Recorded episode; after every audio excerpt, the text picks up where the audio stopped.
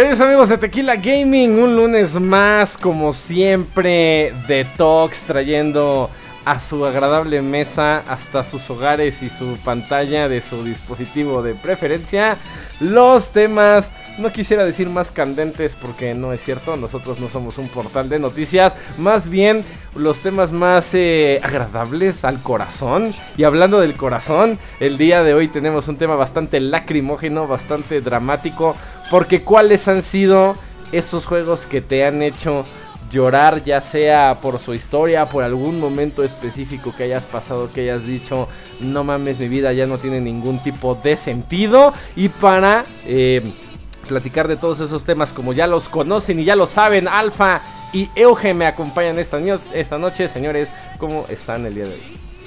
Buenas noches, Luis. Aquí listos para darle una semana más aquí al Tox. Muy bien, Alfa, ¿qué tal? Noches, carnales. Pues listo para echarle la plática. No estoy yo para contarles, pero que estuvimos batallando un chingo de rato, pero. Güey, esto ya es como el pinche. Ya, güey, el pan de cada día. La verdad es que el destino nos odia, pero como nosotros lo odiamos más, pues no nos rajamos y hacemos hasta lo pinche imposible para traerles esta nueva edición de Tox. Así que esperemos que ya no tengamos ningún tipo de contratiempo.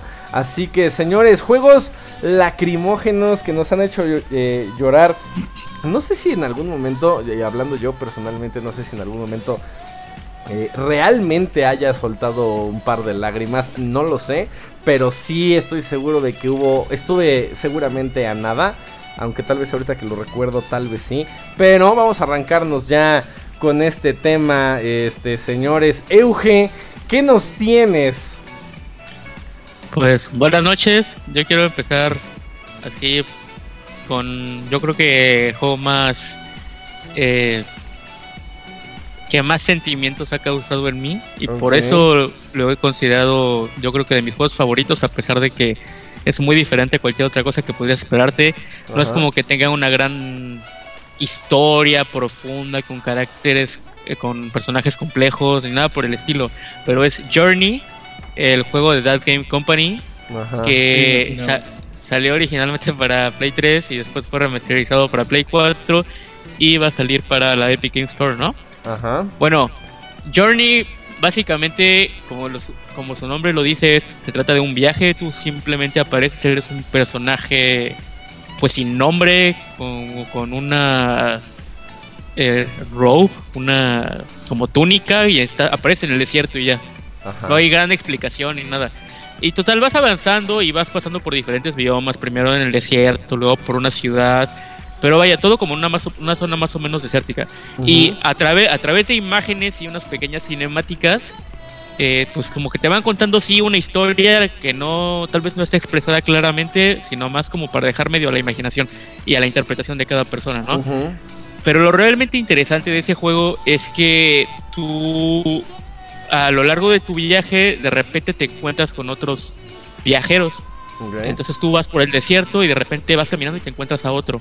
Entonces dices ah pues ok y entonces empieza a acompañar pero lo no interesante. Lo extraño es que no pueden, no puedes hablar con él, ¿no?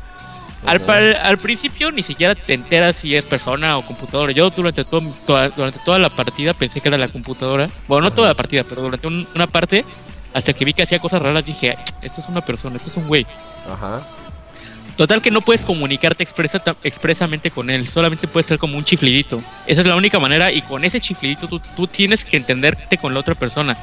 Entonces vas pasando por muchos lugares, te enfrentas contra desafíos, te enfrentas contra enemigos, pero el chiste es que no sé cómo decirlo, pero el no poder expresarte, pero siempre estar con esa persona y simplemente como que creer y porque se tienen que ayudar mutuamente para ir pasando los diferentes niveles, que en realidad el juego no es tan largo, es como de que tú tienes que llegar acá arriba, pero tú no puedes llegar solo. Pero si tú haces un movimiento con tu personaje, haces que él, él flote.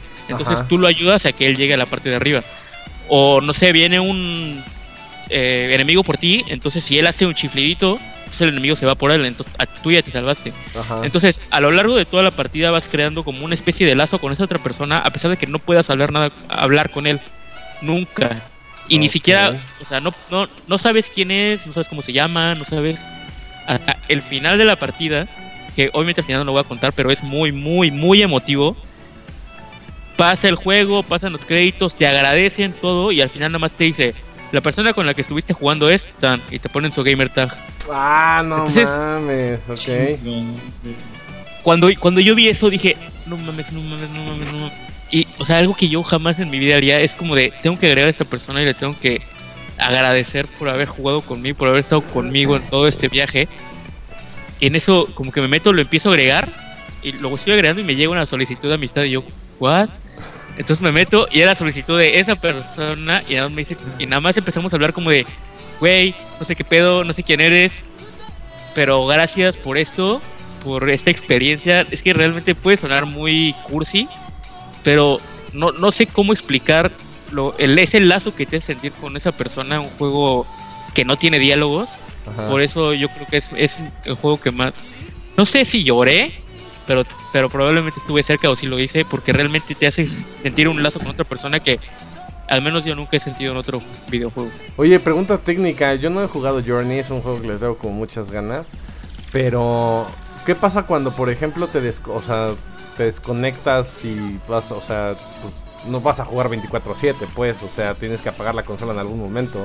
Cuando regresas, ¿qué pasa si esa persona ya no está conectada? ¿O cómo se ah. coordina ese pedo o qué? No, es que, es que el matchmaking es muy. Es, es, totalmente aleatorio. O sea, como que el juego de alguna manera detecta: este güey está jugando y este estas dos personas están jugando. Sobre, vamos a meterlos al mismo mundo. Y ya. Si una persona se desconecta, simplemente el otro nada más ve cómo desaparece. Pero yo tuve la fortuna de que la primera persona que me encontré se quedó las cuatro horas jugando. Ah, Entonces, de, de, un jalón se aventaron el juego. Sí. y de hecho hay un logro, hay un logro que te dan por eso, por pasar de todo con una sola persona. Con una sola persona. Me, parece, me parece muy chingón que el, juego refleje el sentimiento que tienes al, jugarlo. Porque, como tú dices, fue todo un viaje con una sola persona. Entonces, al final del juego, en realidad, tuviste tu propio viaje y tú lo viste de tu propia manera. Sí, o sea, realmente el nombre, el nombre del juego es, es, perfecto, es sí. sí, increíble. Muy bien. Yo sí le traigo con un chingo de ganas. He escuchado como... O sea, antes de escuchar como cosas de ese juego, ya, ya lo había visto y decía, güey, como me gustan los juegos como de exploración, más como story driven, más que de acción. Este, pero ahorita con lo que con lo que cuentas, ah, verga, no, pues sí está. es, algo que es algo que tienes que experimentar. De hecho, ya como paréntesis final, hay un día al año en el que el subreddit de Journey hace como un llamado para que la gente se vuelva a meter ese día. Y si no lo has jugado o algo así, te metes ese día y algo de toca alguien. En general, yo tengo entendido que la gente lo sigue jugando. O sea, incluso yo cuando ya me lo había acabado, de repente decía como, güey, quiero jugarlo otra vez. Entonces, es muy fácil que te encuentres personas, pero es toda una comunidad alrededor de ese juego de simplemente es como de... Porque cuando tú como ya conocedor del juego te metes, está padre porque es como de tú ayudas al otro. Entonces como de, a ver, vente por acá o a ver, te ayudo para que no te pase esto. O sea, realmente no hay como manera de chingar al otro, sino que es como todo buena vibra, o no sé cómo decirlo. es, qué chido. Es una gran experiencia, realmente. Muy bien. Alfa, ¿tú qué nos cuentas? Pues yo antes que nada tengo que decir que yo me considero que soy muy sentimental, güey. Si algo me pega, o sea, me pega y machín. Ajá. Tú, sí lloras eh, como cerdo. Cerdamente, güey. Cabronamente. bueno, no, no así de chillar en el puto suelo, pero sí me llega mucho en ese aspecto. Eh, voy, a sonar, voy a sonar muy mainstream, pero yo creo que uno de los juegos que más me ha pegado ha sido The Last of Us. Ya de primera ya de viva voz había escuchado que era un juego que te atrapaba demasiado por su historia. A los primeros voy a hacer un poco de spoilers, pero, ya tiene un chingo de años que salió. Yo creo que ya la, mayoría. la neta, la neta raza, digo, perdón que te interrumpa, Alfa, pero la neta raza es que estamos hablando de justamente de los momentos más importantes para nosotros en los juegos. No, es imposible no hacer spoilers aquí, entonces, porque precisamente de eso se trata este maldito tema. Así que si no los has jugado, pues o le pones pausa a este video y los juegas, o ni modo, ya te chingas y nos acompañas en este viaje, en este journey personal que tenemos nosotros esta noche. Así que, Alfa, jálate. pues me jalo. bueno, eh, ¿qué estaba? Ah, sí. Last of Us. Last of Us. Eh, a los primeros minutos de juego, ya quienes lo han jugado, yo pienso que quien no sintió al menos un pinche nudito aquí tiene un corazón de piedra. Qué cabrón. Porque, sí, eh, bueno, muere la hija de Joel en los primeros minutos. Y de hecho, el mismo actor Troy Baker ha dicho que no puede ver esa escena sin soltar lágrimas. Que al momento de, de hacer el- la actuación de esa escena, pues lo sintió muy real. Y se nota, se nota demasiado. Sobre todo en inglés. Que en latino sí se siente un poco el sentimiento, pero no hay nada como el, el, como el doblaje original. A mí lo que me parece muy interesante de esa escena es que a pesar de, a pesar de que como dices es en los primeros minutos, Ajá. sí, sí te hace sentir, o sea, me parece que no sé cómo le hicieron realmente para sí hacerte sentir como algo, o sea, a pesar de que no te algo como personaje. Cuando acaba de llevas- empezar el juego. Es que llevas 10 minutos de juego y ya sientes todo lo que está sintiendo Joel. Fue- Es una actuación, la neta, muy chingona de parte de Troy Baker. Eso y pues, como a la mitad del juego, bueno, durante la primera mitad del juego se siente mucha tensión entre los dos personajes porque obviamente Joel no se quiere acercar a, a Ellie por obvias razones. Muere su hija. Y a mitad del juego, Ellie escucha que la quiere dejar con su hermano. Yo la quiero dejar con su hermano. Y ella se fuga en un caballo y tienes que ir detrás de ella. Y cuando la, cuando la alcanzas en una cabaña, eh, le dice a Joel que no le va a pasar lo mismo que a su hija porque ella no es su hija. Y en ese, en ese momento Joel le dice, sí, tengo muy claro que no eres mi hija. Y ten muy en cuenta que yo no soy tu padre. Y como que en ese, en ese momento, güey, sentí un pinche putazo dije, ah, no mames, este es uno de los pocos juegos que me ha hecho sentir algo en verdad. Ajá. Eh, yo como que por, por, yo por razones personales, por problemas, no me voy a meter, no voy a hacer de esto un pinche Laura en América, pero por razones personales lo tomé como muy, valga la redundancia, muy personal. Ajá. Eh, todo, todo el juego, todo el juego lo sentí muy personal. Así que es uno de los pocos juegos que me ha, que me ha calado en verdad. Eh, eh, no sé si soltarme con otro juego o. A ver, Luigi, Pues yo, fíjate que Sí, me costó, o sea, como trabajo recordar realmente cuáles son como los momentos así eh, emocionales a los cuales yo he tenido como acceso. Pero afortunadamente ya recordé tres, voy a, no sé con cuál empezar. Creo que voy a empezar con el... Bueno, no sé, vamos a agarrar uno random. Este, como lo acabo de decir hace un segundo, soy como muy fan de los juegos que son como story driven, no tanto como los juegos de acción. Este, será también a lo mejor como por mi formación en cine. Y entonces los, los juegos que tienen como, como plot twists así como diferentes o momentos o los personajes que están escritos de cierta forma que te van llevando y que además se toman el tiempo como de desarrollar ese personaje hasta un momento en el que te pueda llegar a importar me parecen a mí sensacionales. el ejemplo de esto, creo que sí, ahí sí creo que estuve a punto de chillar así como Magdalena. Fue justamente en The, en The Walking Dead, la primera temporada, el juego de Telltale Ah, Games. sí, no mames. Este, justamente porque considero que uno de los mejores eh, protagonistas, de los protagonistas mejor escritos, al menos de los juegos a los que yo he tenido acceso durante tantos años, ha sido Clementine de The Walking Dead en, en esa serie de, juegos. Y no nada más Clementine, sino justamente estoy hablando del momento específico donde después de haber pasado por tantas cosas, eh, tu mentor, para los que no lo han jugado, eh, empieza siendo, eres un, no sé si es ex convicto el güey, o apenas lo arrestaron por, por haber este, hecho algo. De hecho, así empieza el juego. Empiezas en una patrulla platicando con el güey que te está. Sí, lo, lo lo trasladaban a otra prisión. Lo, lo están trasladando a otra prisión cuando el outbreak este, se suelta. Este, que se llama Lee. Y entonces, o sea, no sabes ni el güey ni por qué está encerrado, ni por qué está este, en esa situación. Y justamente las, la característica de los juegos de Telltale es que básicamente tú le creas como todo el contexto y todo el background del personaje en base a las decisiones que tú vas tomando. Eh, no tanto las decisiones, sino como a, los, a las opciones de diálogo, ¿no? Entonces, este ya, o sea que depende de ti que, como qué tanto te involucras en ese sentido. empiezas jugando como, como Lee, como este personaje, y al, al principio del juego, muy al principio, te encuentras justamente con una casa vacía donde hay una niñita que se llama Clementine, una niñita como de, creo que en ese momento tiene como 7 años o 6, este, donde sus papás, eh, bueno, Clementine solo sabe que sus papás se fueron de viaje y no han regresado.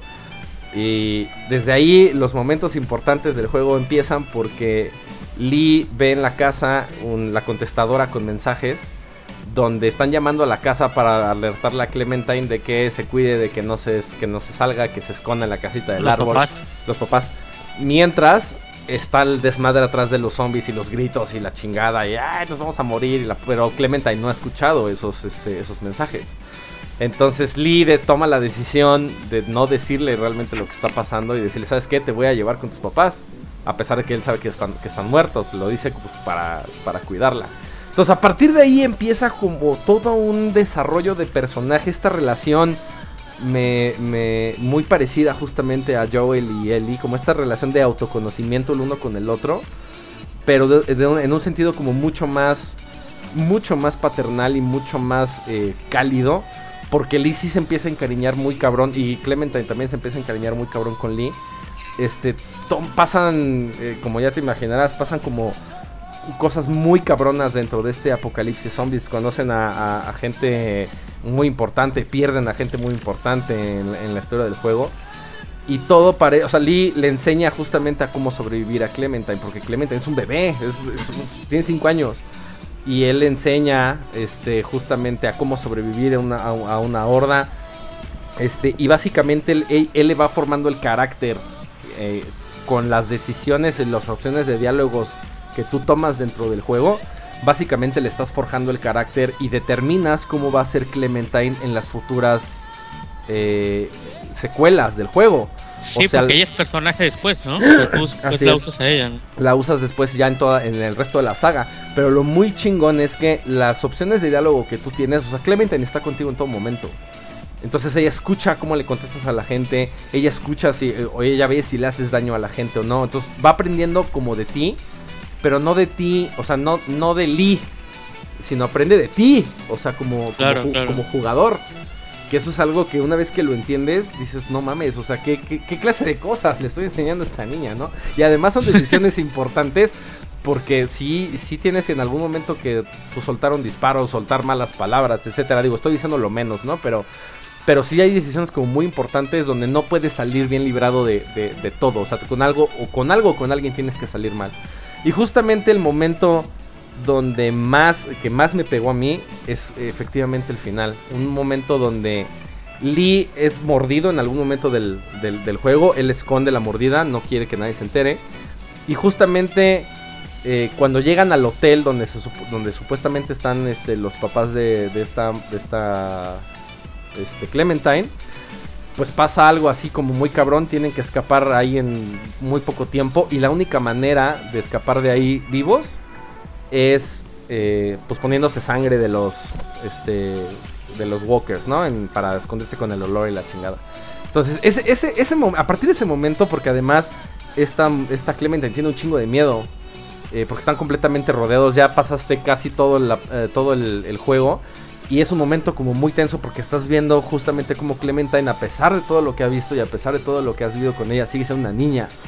Y entonces tienes que tomar, tienes que saber exactamente qué decirle para mantenerla como tranquila, sabiendo tú que te estás pinche muriendo, hasta que en algún momento pasan, cruzan durante todo, por toda la horda, y llegan, Lee ya se queda sin fuerzas, se encierran en un lugar, y entonces básicamente Lee se le, le pide a Clementine que lo, que lo que lo espose a un este a un tubo y le dice, "¿Sabes qué? Tienes que continuar sin mí." Y entonces, ¿cómo una niña de 5 años, no? Tú lo estás pensando como jugador y pues Lee también lo está viendo y Clementine así de, "¿Cómo es que no puedo sobrevivir sin ti? Tú me has enseñado todo." Güey, tienes que irte antes de que ah, porque puede- porque todavía no le dice, pero dice, "Pues es que puede pasar algo muy feo." Pero tienes este aquí como una opción. Este, te pido por favor, este, que me- dice, porque me voy a, me voy a convertir en un walker, hasta que hasta que se lo dice, me voy a convertir en un walker y no quiero que me, que me dejes convertirme en un walker, no quiero que me veas así, entonces por favor toma la pistola y méteme un tiro. A una niña de 5 años, güey, la niña está completamente confundida, llorando, destruida. Y por supuesto, ahí te pasan a ti el control de Lee a Clementine. Y tú tienes que tomar la decisión porque lo puedes dejar, o sea, o le disparas o lo dejas morir en su agonía. Y dices, puta madre. O sea, pues Lee me lo está pidiendo, pero además, cada cosa que tomas, de, te, digo, forja el carácter de Clementine y lo que le enseña a los demás, a los demás personajes en futuras secuelas.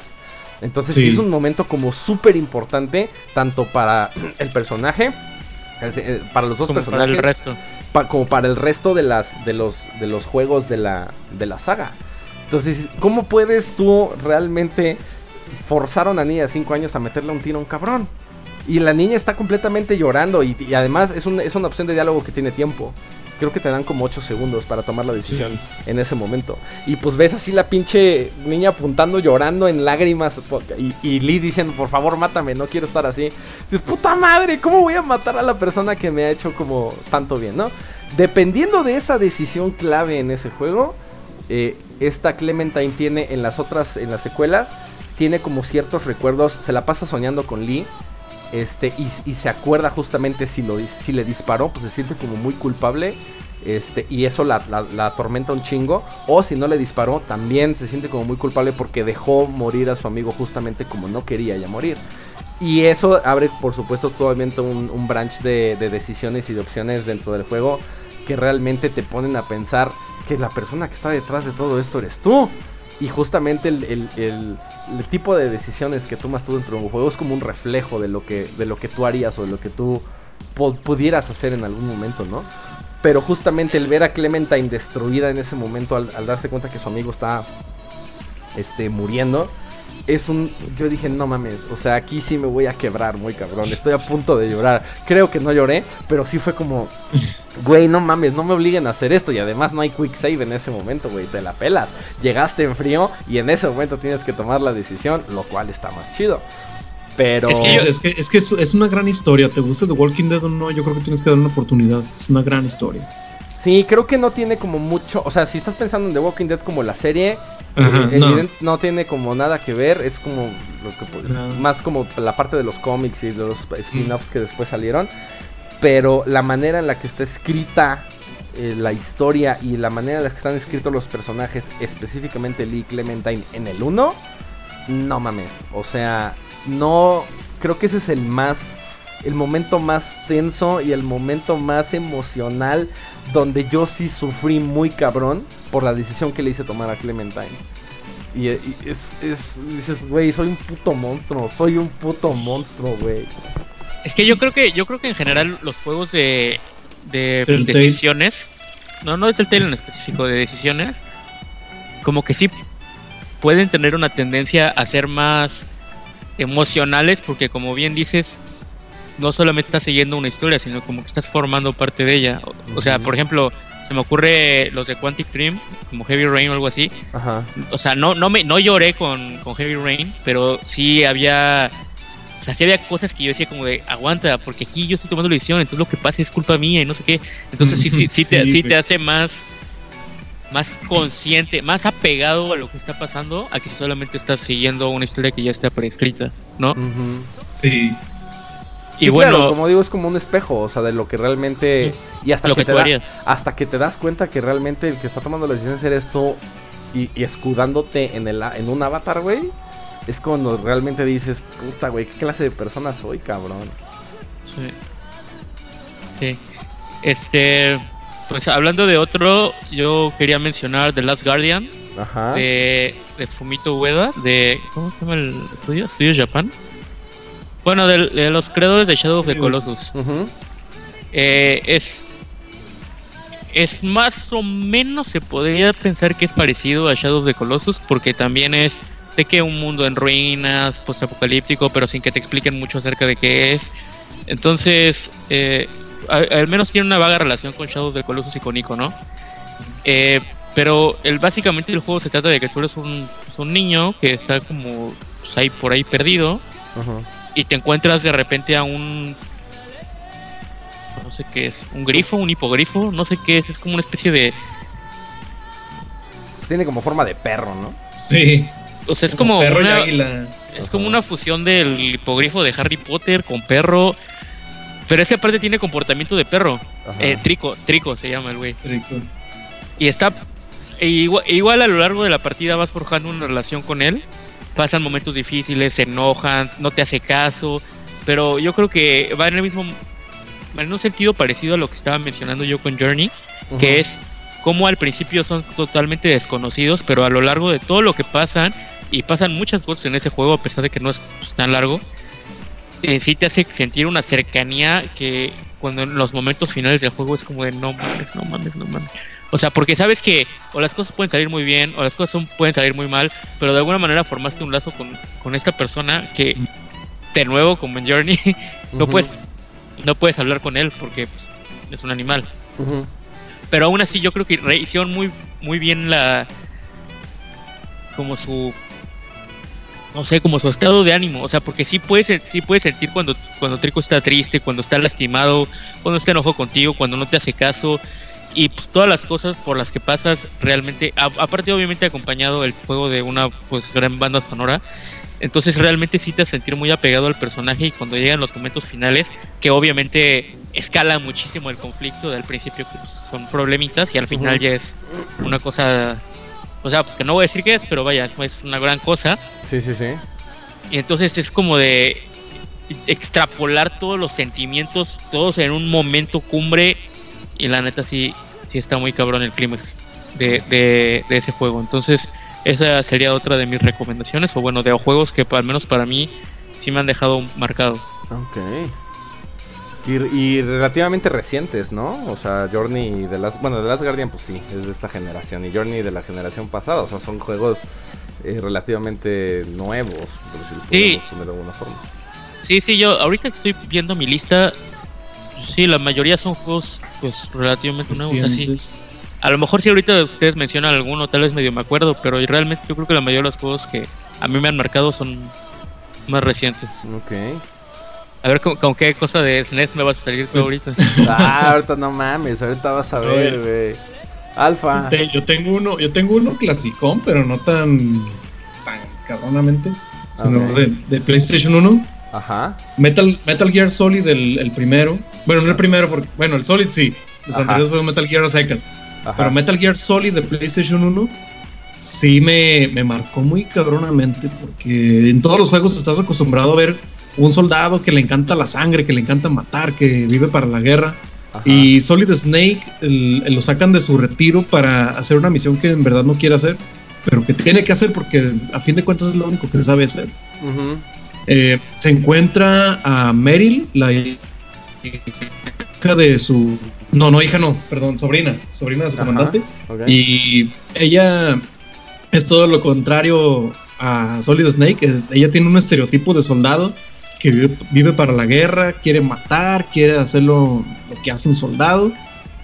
Y en una parte del juego, Sniper Wolf, una miembro de Foxhound, le dispara y la deja desangrándose en el suelo y empieza a gritarle a Solid Snake que se equivocó, que lo que ella quería era la gloria de un, de un soldado, pero que no, no esperaba una muerte así yo, yo estoy jugándolo, me acuerdo y estoy jugándolo ahí con 8 o 10 años. Ajá. Y, diciendo, no mames, ¿qué, qué chingas estoy viendo? ¿Cómo, un niño de 8 años procesa todo ese desmadre, güey? Pero al mismo tiempo es una historia muy cabrona, güey. Pero lo que más me marcó aparte de eso fue la batalla contra Sniper Wolf porque yo estaba, estaba muy encabronado por lo que había pasado con Neville, porque sí lo sentí muy personal. Y tome, esta madre mandándole misiles Nikita y chingándole como pueda. Y ya después de una batalla de no sé cuánto tiempo, ya la maté. Maté, porque se queda un tiempo en el suelo, en la nieve. Y es entonces cuando llega Snake con, eh, con ella a punto de morir. Y tienen una plática acerca de lo que es ser un soldado y la vida que ella tuvo y las decisiones que ella tomó la llevaron hasta donde está donde estaba en ese momento y es algo muy personal porque aún así sean escenas de media hora no fue el primer juego que del que no pasaba las escenas de video. Como que quiero ver qué es lo que pasa quiero ver qué es lo que está sucediendo. Y en general Metal Gear Solid me pegó muy, muy fuerte. Y es, Es un que juego mira, de los- si, si te quieres poner, o sea, si te quieres poner un poco más filosófico, bueno, no filosófico, pero eh, se dice como mucho eso de que Naughty Dog fue el primer, fue la primera desarrolladora que empezó con los juegos que eran como muy cinemáticos, no sé qué, con Uncharted, no sé qué. Pero si te pones a pensarlo, No.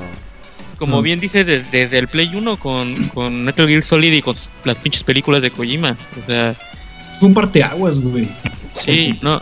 La, la escena final del. O sea, no, no tiene mucho, exactamente mucho que ver con lo que estás diciendo particularmente, pero sí, porque yo justamente iba a mencionar Metal Gear Solid 4. Al final, la escena final de Metal Gear Solid 4 en la que Sí, en, la que en la que Big Boss se pone a platicar con Solid Snake fumando su último cigarro. Es una pinche película de media hora, pero es como de, o sea, ni te das cuenta. O sea, yo la viví, vi la, vi la escena y dije Ajá. como de, ah, pues, está, está chido, o sea, estás bien metido, ¿no? Después me, me meto a internet y, que, y la gente quejándose de que pinche película, no sé qué, pero realmente estás tanto tiempo metido en una franquicia y es como, es la culminación de todo, obviamente lo disfrutas muchísimo. Güey, si, va- si vas a experimentar un juego de Kojima por el gameplay, la neta, mejor aléjate. No, que también es, también es bueno. También Bueno, es es, no, no, no, no, lo estoy- no lo estoy demeritando, güey, pero Ah. es, es buenísimo. Pero si lo vas a jugar meramente por el gameplay, la neta no, mejor aléjate, güey. Porque la historia de, de los juegos de Kojima y las escenas de video de una puta hora es lo que lo hace un juego de Kojima y es lo que yo busco en un juego, otra vez, de Kojima. Güey, si él puso su nombre como 100 veces en Metal Gear Solid de Phantom Pain, yo lo puedo nombrar las veces que Sí, quiera. güey, que no lo puedas Güey, hacer tú mismo. Es que el, el vato, el vato es un pinche cineasta atrapado en los juegos de. Sí, güey. Simón. La neta, sí. Sí, un muy buen juego. Eh, otro juego. Bueno, ustedes quieren nombrar uno. A ver, déjame, deja- unas. déjame echar uno con el que no me voy a tardar A tanto. ver, échale. pero que también me acuerdo que me sacó mucho de pedo. O sea, no, igual no, a lo mejor no es tan emocional ese momento. Pero que sí me, o sea, me acuerdo que, o sea, me dejó como con esta sensación de desolación muy culero. Fue justamente el final de Halo Reach. Cabe mencionar que yo nunca jamás en la vida, como siempre fui, fui este Nintendero, este, nunca tuve como acceso a, a, pues, a juegos de otras este, plataformas hasta que me compré el 360. Fue la primera consola que, que fue como fuera de Nintendo. O sea, no Este, tuviste Play 1 ni Play 2, güey. No, el Play 1 pues me lo prestaba mi, mi- mi tío. ¿Qué sucede? Play 2 nunca tuve, me- ese lo jugaba con un cuate, con uno de mis amigos. Play, Play 3 este, jamás lo, este, nunca lo jugué. De ningún Sí, ¿Cómo estás forma. vivo, no? Este, y ahorita pues ya está el Play 4 que sí lo compré. Pero ju- justamente con el 360, este, era tanto el mame que traían con Halo Reach que dije, ay, a ver, vamos a ver qué tanto maman con Halo, ¿no? Y la verdad es que me gustó mucho el juego. Creo que es, es el único Halo que he jugado, la verdad. Este. Y además dije, bueno, pues es el inicio de todo el timeline, entonces creo que estamos bien. No, no estoy tan perdido. Pero justamente el pinche. La, la última misión, entre comillas, que es nada más sobrevivir, ¿no? A la horda. Y que además, la manera en la que te lo presentan, porque no, no parece final. O sea, tú sigues jugando. Y justamente ya después, yo supongo que ya todo el mundo aquí conoce la historia de Halo. Este, cuando se van este, y despegan las naves y tú te tienes que quedar a romperte la madre con los. Pues con la invasión, a contener la invasión. Y que sabes, como jugador, que. ya- o sea, ya sabes cómo termina esa ¿Qué historia. ver? Ya sabes qué va a pasar. Dices, no mames, neta. Neta me van a dejar aquí. O sea, ese, ese sentimiento, me acuerdo que. O sea, sí está- estaba yo como sufriendo mucho con. Con lo que estaba pasando. Porque me metí como tanto en el pedo que estaba yo. ¡No mames! Sobre mi pinche cadáver van a quedar aquí hijos de su puta madre. Y entonces me acuerdo que me estaba yo rifando. O sea, creo que fueron como dos waves o tres waves que, que, que maté. Dije, "A huevo, puto, se la van a pelar. Hasta llegué un momento en el que se te acaban las balas y dices, güey, no. Necesito seguir peleando por los ideales y necesito seguir defendiendo esto. O sea, creo que. O sea, toda la historia del juego, a mí en lo personal, pues se me hizo como, pues, eh, eh, o sea, buena, pero no nada como espectacular, digamos. Pero justamente el final dije, no te pases de verga. Y además, la imagen, ahora sí, del final que te ponen ahí con el casco, este, ahí como medio poteado y todo. dices, no mames, güey. Ya sabía que esto iba a pasar, ¿por qué me está afectando tanto? Creo que fue un, un momento como muy, muy importante. Y sobre todo que yo no conocía como pues nada de, de- de Halo particularmente. Creo que fue un, un buen intento de adentrarme en la franquicia. Qué bueno que tocas el tema, porque yo la anterior generación, la- no tuve Play 3, Ajá. yo estuve años con el 360, Ajá. Como 6, 7 años con el 360, y la neta a mí no me gusta Halo ni Gears of War. güey. Ok. Y mis, mis amigos me echaban car... Neta, güey, me cagan. mis, amigos me echaban carrilla porque... ten- ¿Por qué te compras un 360 si no te gusta Halo ni Gears of War? Ajá. Y luego me compré el Xbox One. Ajá. Y, pero aún así les quise dar una oportunidad. Jugué todos los. He, jugado todos los Halo. He jugado todos los Gears. Y no me, no me llegan a gustar, güey. Pero los juego porque, pues, tengo que darles una oportunidad. Ajá. Eh, un amigo me prestó el Reach. Ajá. Y me, me gustó un chingo, güey. Me gustó un chingo, no como los demás. Ajá. Y tal como dices, tuve la misma sensación en, en la última parte. Tanto me gustó ese juego que se lo regresé a mi compa. Y lo compré luego para mí, güey. Nice. Y el, O sea, Ahora, que es el Halo que Gears- más te ha gustado.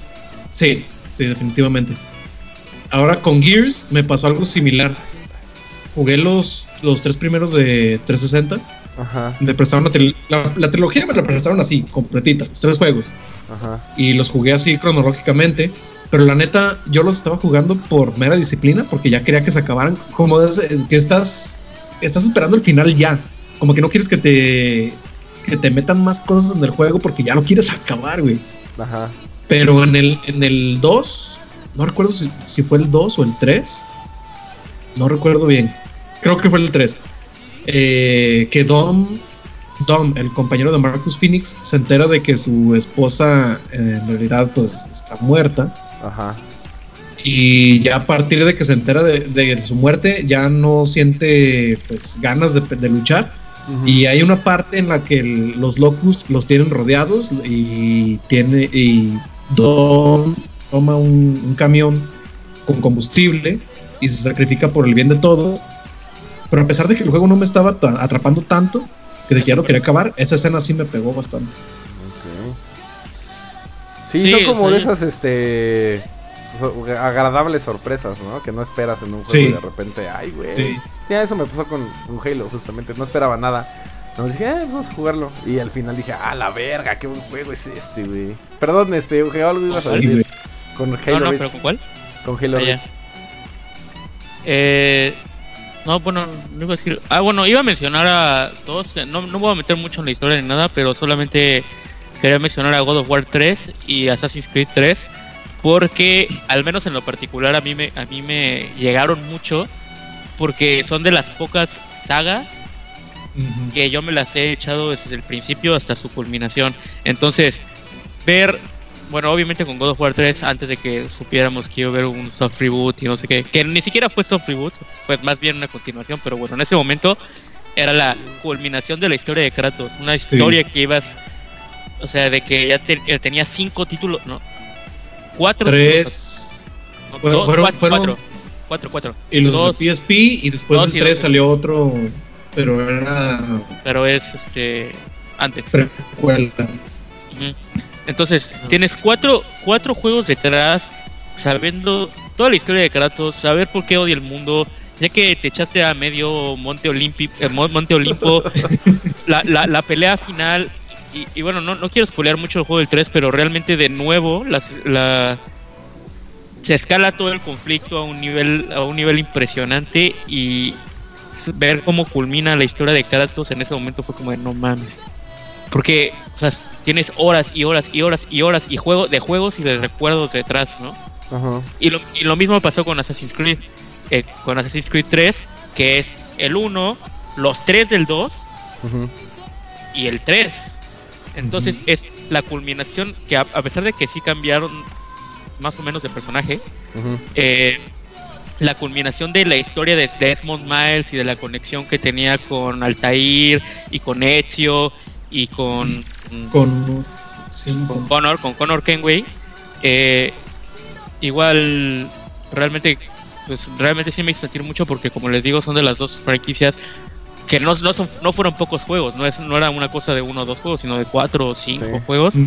Y ver cómo culmina todo, cómo culmina el conflicto que siempre termina horrible. Sí. Pero es un gran, es un sentimiento muy poderoso porque es como, como cuando vas a acabar un libro, ¿no? Es como de todo lo que he leído y estoy aquí y ya, no va a haber nada después.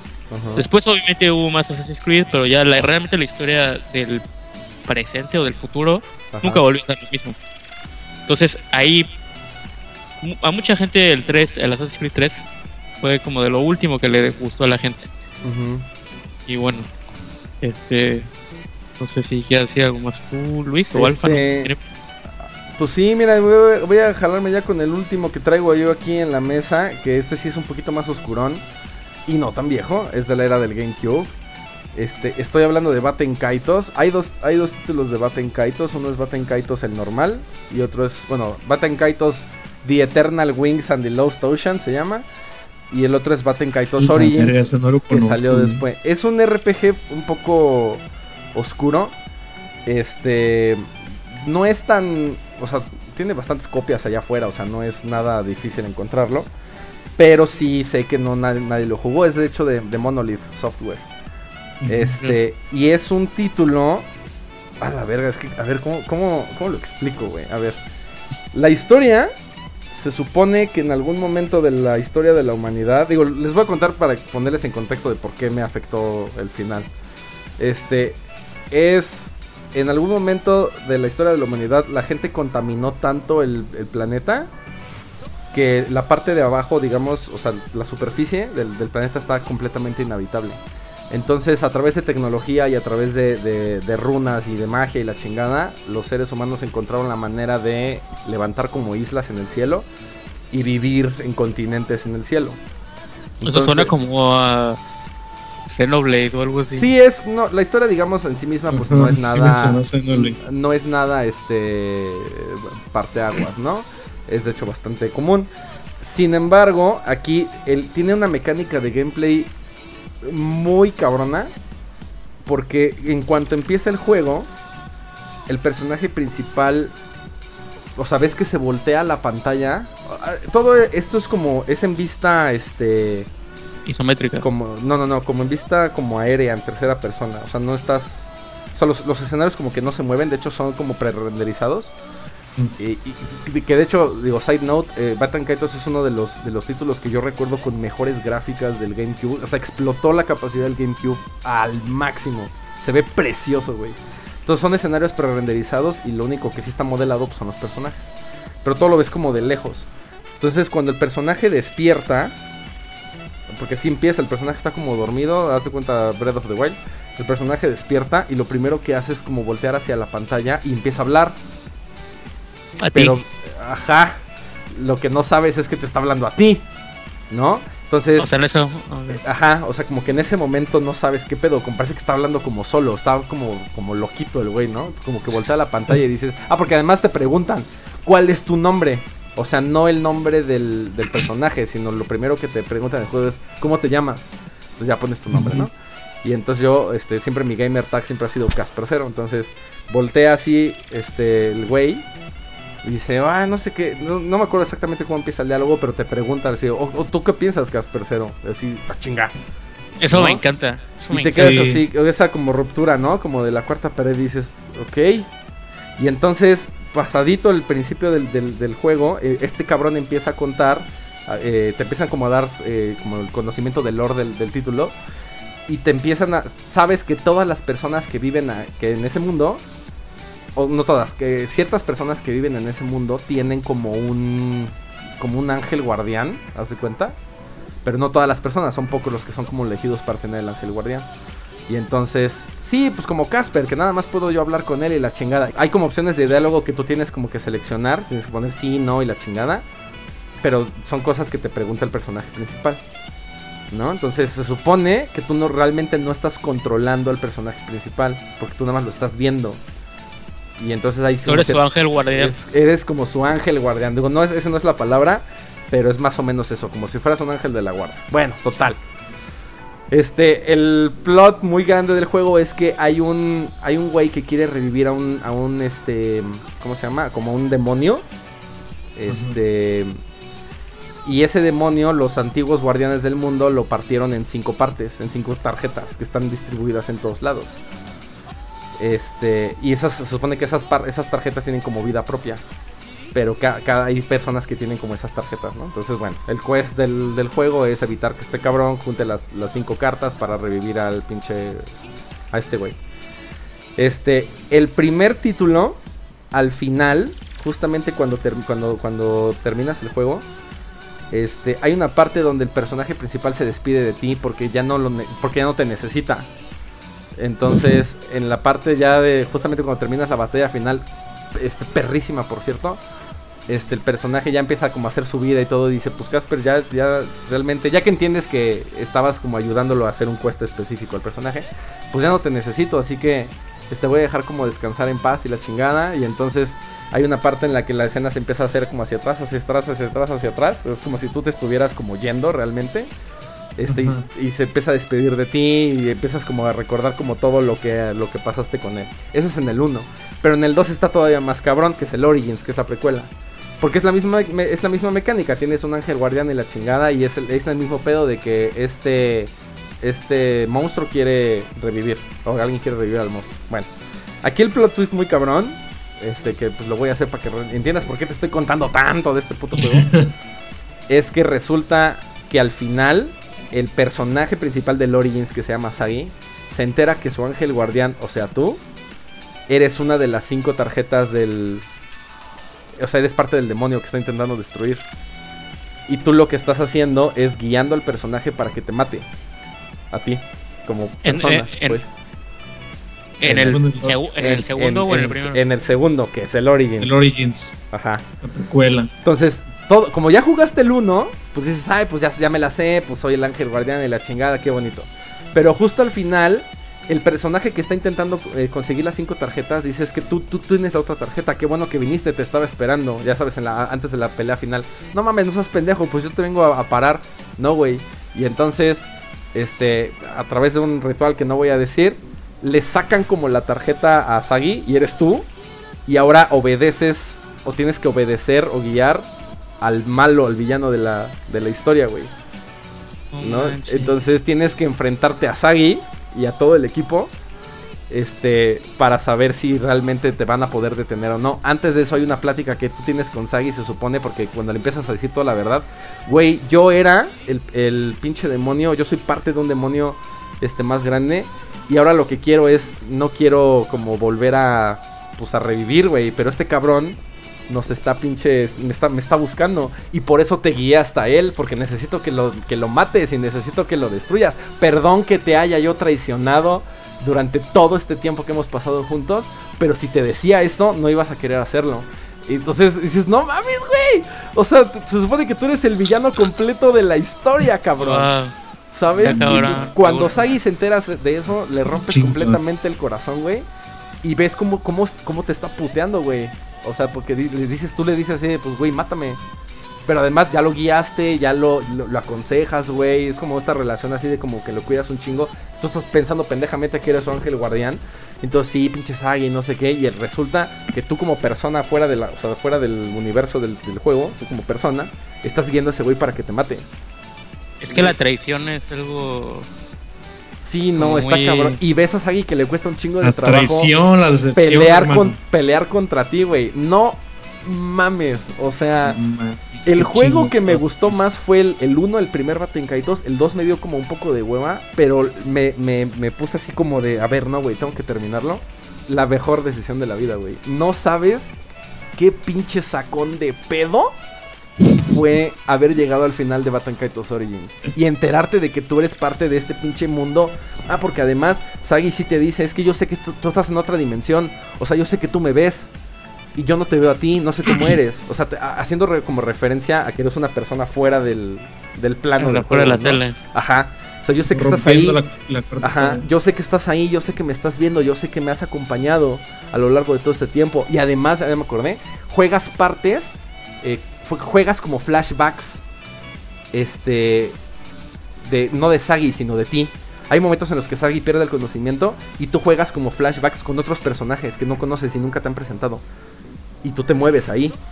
Y se supone que esa persona eres tú. ¿Sabes? Tú, ok, ya. Tú como, Tu representación tú en el como juego. tu representación del juego, que además no, no, no, no tienes avatar, todo lo ves como desde afuera igual. Pero dices, ¿este pendejo quién es? Y, por, y, y ahí te das cuenta cómo fue, cómo fue que se construyó el, el- el demonio. Porque además, el demonio que se construyó fue un pacto de cinco amigos que decidieron sacrificarse para salvar el mundo antes de que se puteara todo. Pero el ritual salió mal este, y alguien tomó el poder de, de los cinco amigos, los mató y los hizo un demonio. Entonces, los cinco amigos, que tú eres uno de ellos, están condenados a destruir el mundo. Que eso es lo que pasa en Baten Kaitos el primero. Y- Es, es, es, sé que suena muy convoluted, güey, muy, muy complicado. Pero No, no, pero está chido, güey. Me gusta Está- Sí, güey, suena muy chingón. está muy cabrón, güey. Y Y desgraciadamente so- fue- solo, solo está para GameCube. Solo salió para GameCube. Los dos nada más, Puta est- nada más están para GameCube. La verdad es que, no mames, si Ay, no está medio mames, complicado conseguirlo y está medio caro porque también no fue como muy famoso. Pero la neta, aquí sí, si lo pueden emular, no mames. Además, el gameplay está chingón. O sea, el, el- modo de combate está chido. La ¿Cómo historia no tiene madre. Es, es por turnos. Pero los comandos que tú haces son tarjetas. Pues todo, todo el, el- el juego, haz de cuenta, gira alrededor de tarjetas. Pues tú eres una tarjeta, ya, spoiler, spoiler alert. Pero este está chido porque no es como no es como hacer una baraja y, ¿sabes? O sea, es, es como ataque en tiempo real, pero cada tarjeta tiene un número del 1 al 3, del 0 al 3. Entonces, tú seleccionas, vas mandando como el chiste es como mandar ataques con este con números de 0, 1, 2, 3, 4 para poder hacer combos. Y está está súper frenético, güey. Eso no es así de que te pongas a pensar en cuánto baja esta tarjeta. O sea, son nada más como iconos, nada más. Es como un. O sea, por decir tarjetas no es un trading card game, que eso es la que me daba huevo un poco. Es como en tiempo real, son acciones, pero en vez de menús y comandos de ataque y así, es todo por tarjetas y te aparecen todas aquí. Entonces tú tienes que ir armando 0, 1, 2, 3 y te van apareciendo nuevas. Entonces todo el tiempo estás viendo las pinches tarjetas mientras los güeyes están rompiéndose la madre, que es justamente también lo que hace el ángel guardián, mandarle las tarjetas a, a- a los personajes principales para que se puedan defender. Entonces, Está- Todo tiene su razón. Está, sí, no mames. Está, la verdad, muy chingón. Ya me comí un chingo de tiempo, ustedes disculpen, pero tenía que explicar Ah, realmente por qué Battle No, no, no, era, está muy interesante, güey. Era justamente parte de, de mi selección. Sí, la neta sí, se los recomiendo cabrón, eh. Este, Alfa, ¿algún otro título? Pues yo, ya para cerrar Sí, señor.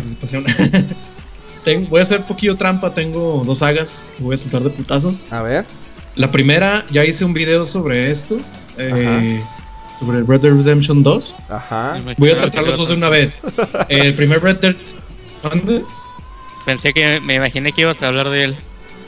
A huevo, güey. Sobre todo, so- si, no, si no han visto ustedes, si no han visto el video que hizo El Alfa sobre, sobre, eh, sobre el mejor protagonista de la historia, que es justamente el de Red Dead Redemption 2, véanlo y van a saber por qué Alfa está hablando de este título en particular. Mira, eh, el primer Red Dead Redemption fue uno de los primeros juegos que me compré para el 360. Ajá. Y yo no sabía nada del juego, no sabía nada de la historia, más que de, más que de, era un Grand Theft Auto en el oeste. Nada, hasta eso es lo único que sabía. Me sorprendió mucho la historia, yo esperaba una historia ridícula como en Grand Theft Auto, pero no, fue una historia mucho, mucho más personal, mucho más sentimental. Eh, al final, yo creo que ya todos conocen qué es lo que pasa en Red Dead Redemption. De que después de cazar a los antiguos miembros de su banda, John Marston muere traicionado por el mismo gobierno. Yo lo sentí muy. Porque en las últimas misiones del juego, ya estás en tu granja con tu familia. Ya parecía Ya que todo salió chido, ¿no? Sí, so- todo salió bien al final. Casi. Pero ya estás en, en la granja con tu familia. Las últimas misiones no tienen casi nada de violencia. Tienes que acarrear ganado, vendérselo a, a Bonnie McFarlane, que la habías conocido casi al principio del juego. Visitas a muchos personajes que ya habías conocido antes. Y sientes como que la vida de John Marston ya sentó cabeza, ya, ya se dejó atrás el pasado. Pero cuando llega el gobierno a acribillarlo, sin previo aviso, es que es muy de putazo lo que el- cuando pasa eso, güey. De repente ya estás en una balacera con el ejército, matan a John Marston y la canción de no sé cómo se llama, pero este Bury Me, algo así. Como que ves a, la- a su familia enterrando a John Marston y de repente te pasan el control a- el- al hijo de John Marston, a Jack. Yo lo sentí muy.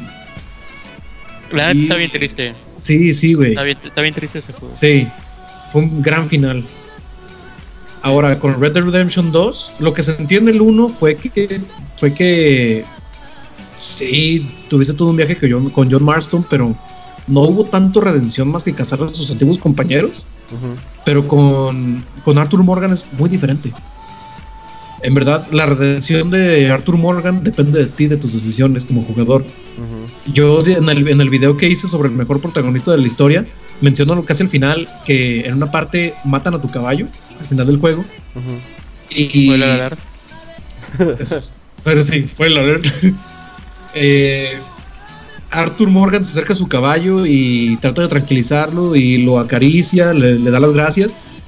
Y yo tuve el mismo caballo durante todo el juego y dije, no mames, güey. Ajá. ¿En, en, en qué momento me imaginé que iba a pasar esto?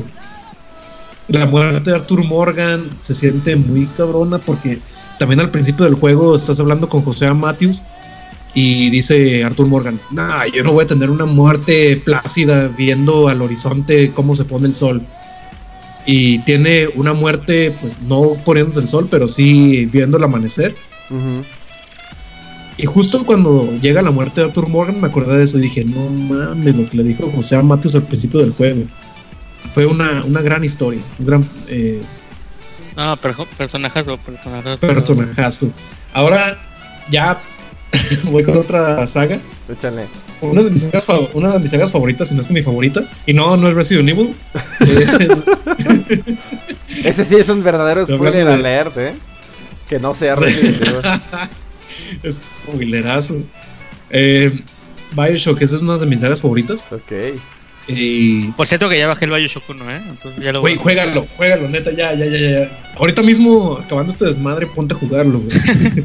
Cuando hablemos en La- un talk sobre lo- los mejores plot twists de la historia, seguramente va a estar Bioshock 1. Sí, sí. Pero no voy a hablar únicamente del 1. Toda la trilogía tiene sus, sus momentos. Sí, sí, sí, claro. El, el 2, que no tuvo casi nada que ver con el 1, también tiene sus grandes momentos. Sobre todo el Minerva's Den, el DLC que salió, es uno de los mejores DLCs de la historia. Ah. Si no lo han jugado, tienen que jugarlo. Ok. Y tiene un plot twist muy cabrón, que no les voy a contar ahora sí, para que ustedes lo, lo jueguen. Yo jugué el 2, pero Porque no jugué, sí, el, es- no jugué el DLC. No, jue- juega el DLC, güey. Es una chingonería. Muy, muy, muy cabrón. Eh, el Infinite, como ya había mencionado en otro Talks, al principio no me gustó tanto porque no tenía nada que ver con el 1 y tenía mucho más acción. Pero a fin de cuentas es un gran juego, tiene una historia muy, muy, muy buena. El, hace una semana lo estuve jugando. De hecho, me aventé la semana pasada los tres juegos de putazo. A la verga. Como ahí, te- ahí los tengo físicos, Euge, para el 360. los jugué medio, me los jugué en el Xbox One y me los aventé así uno tras otro. Primero jugué el Infinite, los DLCs, con todo y DLCs los jugué. Llegué al final de Infinite y no mames, a pesar de ya haberlo pasado como 10 veces, créeme que me sigue pegando mucho, mucho, mucho el final de Infinite. Sí. Sobre todo esa... un chingo. Es que no sé si espolearte, güey. Es que No, no, no, no. O me quito los Es que, audífonos y lo cuento. es que- sí, sí, tápate los. Ah, Es que va, este, vale. este pedo que tiene Infinite de, de mundo. Güey, esta es la primera vez en la historia que Este- pasa esto, güey. Sí. No. Este pedo que tiene Infinite de mundos alternos, Ajá. de universos paralelos, de diferentes líneas temporales. Y se me queda mucho eso de constantes y variables. Las constantes son que. que Elizabeth están en todos los universos. Las variables son cómo llevan sus vidas. Eh. Eh, después de una dura batalla contra Apaches, en la que Booker sale pues muy, muy herido emocionalmente, muy traumado, decide en una línea temporal pues ir a un bauti eh, bautizarse y renacer como hombre nuevo. Ujú. Y, va- y en vez de ser Booker the Wit, es Zachary Comstock, o sea, el, el Sí. antagonista del juego. Sí, sí, sí. Y hasta el final te, hasta el final te enteras de eso. justo, justo al final, los, los últimos cinco minutos. Y se me quedó, desde, el prim- desde el- la primera vez que lo pasé, se me quedó muy grabado la frase final del juego. Que llegan todas las Elizabeths que conoces a lo largo de todas las líneas temporales del juego, de un lado, y dicen, es Booker de Weed. Llegan del otro lado las otras. Es Zachary Comstock. Y dice Ajá. Booker, no, soy ambos. Y lo ahogan, güey. Sí, no, mames, hasta siento la pinche piel chinita con eso. güey. Sí, está muy, Muy pasado cabrón. de verga, güey. Pero Dale. aparte de eso, ya para cerrar ya, güey, porque estoy hablando un putero, ya Échale, échale, échale, güey. Eh, Bioshock Infinite lo lleva mucho más allá con los DLCs. Sí, Los DLCs de Infinite son una chingonería. sí, Aparte sí. de que te llevan a Rapture de nuevo, te llevan a Rapture de nuevo, pero con nuevas características. Eh, te entera, de, enlaza, enlaza Infinite con los primeros dos juegos. Sí. Porque Esa era como la el- gran crítica, ¿no?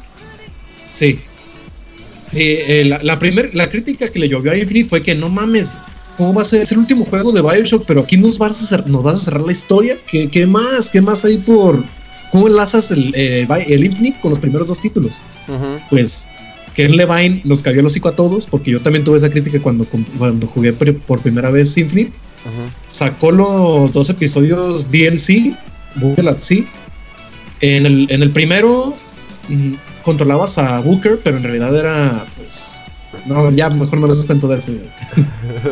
Por favor, güey. Pero, pero no, no liga, no liga mucho la historia del Infinite con los primeros dos. Ahora, en el, en el segundo episodio ya juegas como Elizabeth. Ajá. Y al final del juego te enteras cómo fue que llegó Jack a Rapture en el primer En el juego. primer juego. Sí, ¿cómo- ¿de dónde viene de dónde viene Jack? ¿Cómo supo Atlas quién era Jack y cómo lo usó? ¿De dónde viene el, el Would You Kindly? Ajá. Todo, todo lo conecta. Yo por eso, después Sí, de no, jugar se- eso, dije, Se cerró el círculo perfectamente bien. o Se cerró por completo. Realmente ya no hay necesidad para otro otro Bioshock. No, ni, "Ay, cre- ni creo, ni creo que tengan ganas de hacer otro. ¿no? Bueno, no, que Kevin es un- Levin dijo que un- ya no iba a hacer nada. No, ya no. Que es un, es un proyecto en el que estoy trabajando, ya próximamente lo van a ver, sobre Bioshock. Nice. revelación Pero. mundial. Sí. Pues ya, ya Luis dijo. No, no, necesitamos otro Bioshock. Así se va a llamar. Ya. Sí, no. La verdad no. Pero bueno, señores, algo Pero más sí. que Em, quieran como aquí comentar antes de que No. nos pinches rayemos ya en la hora y media. Nah, no es cierto, no llevamos tanto. Pero ya estamos cerca del final, señores. Pues ya solamente para cerrar voy a decir a dos juegos que me hicieron llorar, pero no por lo no por los sentimentales, sino de difíciles, que son Co- Cuphead y Super Meat Boy. Ajá. Eh, al- al- le estaba contando aquí fuera del aire de, de una anécdota que tengo con Super Meat Boy. Hay una eh, un logro específico que es pasarte un nivel con el que consigues a un personaje. Es un es, es un nivel de que consta de tres stages. Ujú. Eh, lo empecé con un amigo y dije, ah, pues está bien, lo pasamos rápido, no sé qué. Eh, empezamos a jugar ese juego a las 8 de la noche. Nos pasamos toda la noche jugando ese juego. No pudimos, ese nivel, perdón, no pudimos pasárnoslo. Nos, nos dormimos, nos despertamos y nos seguimos el día siguiente hasta que nos lo pasamos. Yo creo que fácil han de haber sido unas 8 o 9 horas pasándonos un nivel que Mames, constaba de 3 seguidas. stages No te pases. No, no hacíamos otra cosa. Era de que yo lo agarraba, le intentaba, y aparte Super Meat Boy es mucho de que te mueres, revives, te mueres, revives. Entonces Sí, no, no Sí, pierdes sí, el tiempo. claro. Entonces, entonces le intentaba yo media hora, perdía, le decía ya, te va.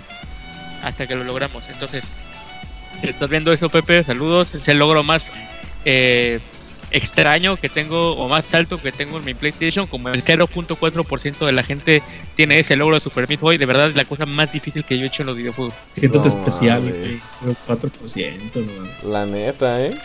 Ya, bro. No Qué sé cómo chido. tú la pasé. Pero pues bueno, señores, oye, ¿tú cuál que nos ves? ¿Algún juego que te haya hecho llorar, ya sea como por lo difícil aquí, como el buen Euge, o eh, algún momento importante en la historia de los videojuegos que, que te haya hecho sentir así el cosquilleo en la nariz o la lágrima a punto de caer en el ojo Cuéntanoslos abajo en los comentarios y por supuesto señores, como ya lo saben, muchas gracias por habernos acompañado en este nuevo episodio de Tequila Talks. Suscríbete, comparte el video y no te despegues de futuras emisiones que ya sabes que tenemos aquí todo el contenido específicamente y especialmente preparado pensando en ti. Gracias a todos, señores. Alfa y Euge, chido, chido por sus este por sus anécdotas y sus recomendaciones. Perdonen ustedes tanto spoiler, pero pues no podíamos hablar de estos momentos sin justamente mencionar el momento específico. Así que gracias por habernos acompañado, señores, amigos de Tequila Gaming. Nosotros nos vamos y nos vemos en la siguiente emisión de Tequila Talks. Pásenla bien, pinche suave raza. Nos vemos. Nos banda.